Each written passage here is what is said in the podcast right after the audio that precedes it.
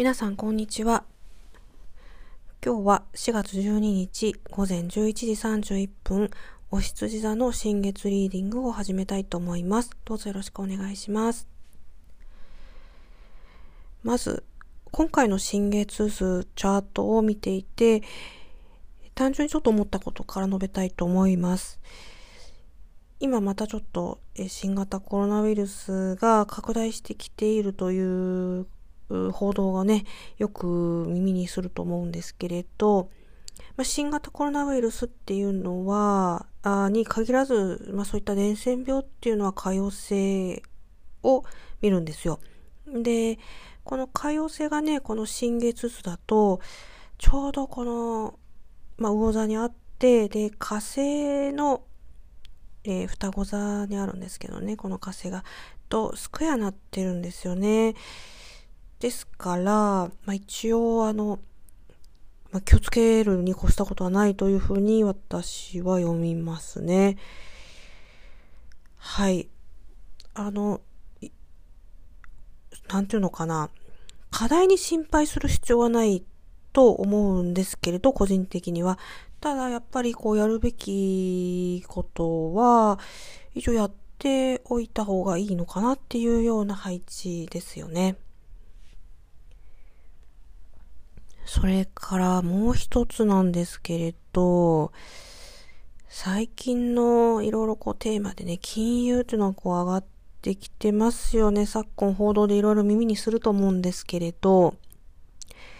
この金融っていうのはね、やっぱりこの、ジュハウスのね、お羊座の金星、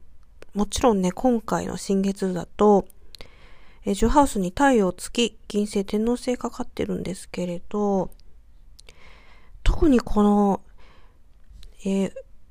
か、えっ、ー、と、金星、お羊座の金星26度と、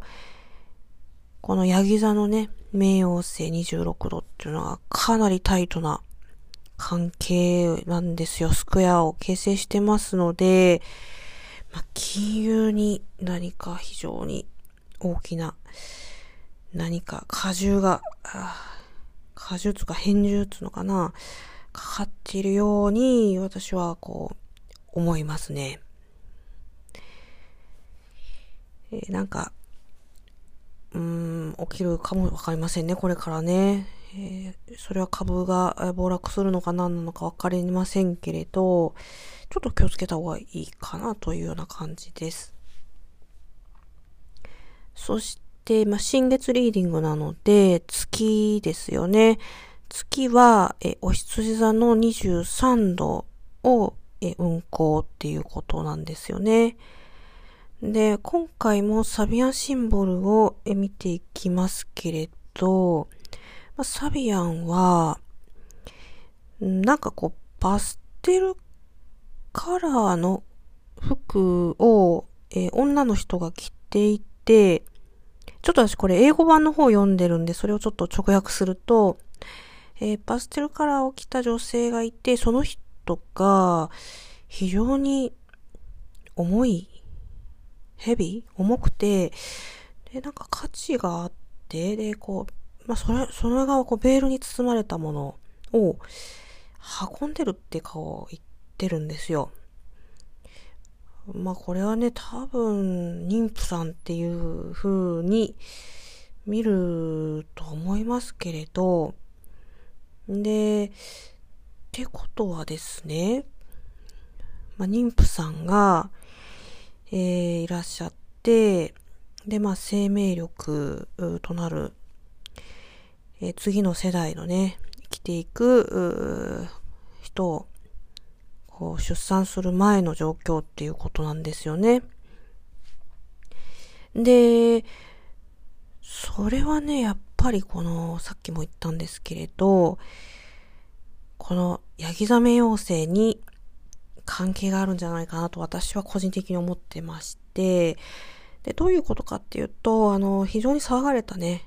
風の時代とかって言ってますけど、まあ、今ね、木星は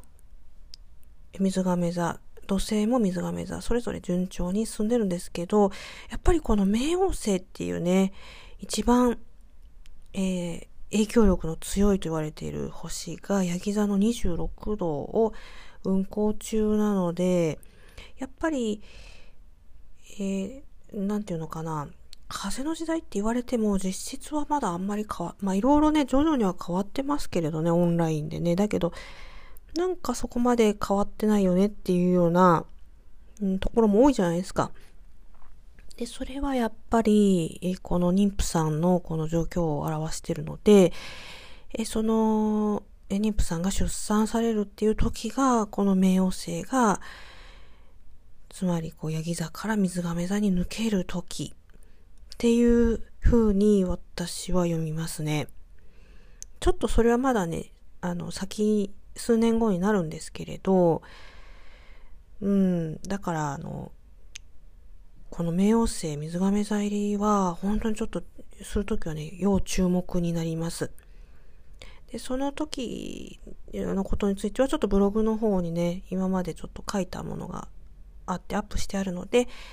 よろしければそっちを読んでいただきたいかなというふうに思っていますね。いや、本当にその時はね、驚くような何かが起こるような気がしています。で今はまだ隠されてる状況なんですよね。その妊婦さんがね、なんかこう、ペールにね、隠されたっていうことなので、何がね、起こるのかっていうのは、やっぱり、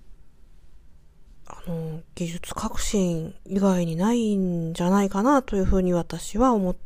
ています。で、まあ、これは別にその生成術でどのこうのっていうんじゃなくて、あの、サピエンス電子とかをね、結構読んでいると、非常にね、もうそれしかないのかなっていうふうに感じているので、え、何か起こるでしょう。で、そのことによって我々の、え、仕事がどのようになるかというのは、まず、以前からね、え、かなり議論されているんですけれど、いよいよその時がやってくるのかな、その幕開けがね、っていう、まあ、シンギュラリティはもうちょっと先って言われてますけれど、うん。やっぱりどんどんこう淘汰されていく仕事がこれからどんどん出てくるのかなっていうふうに思っています。で、え、解決方法とかっていうのを、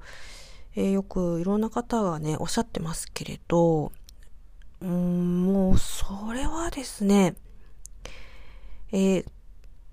今回の、まあ、チャートっていうよりもね、なんていうのかな、もう、自分の個性をこう、活かしていくしかないですよね。そこを突き詰めていくしかも本当に、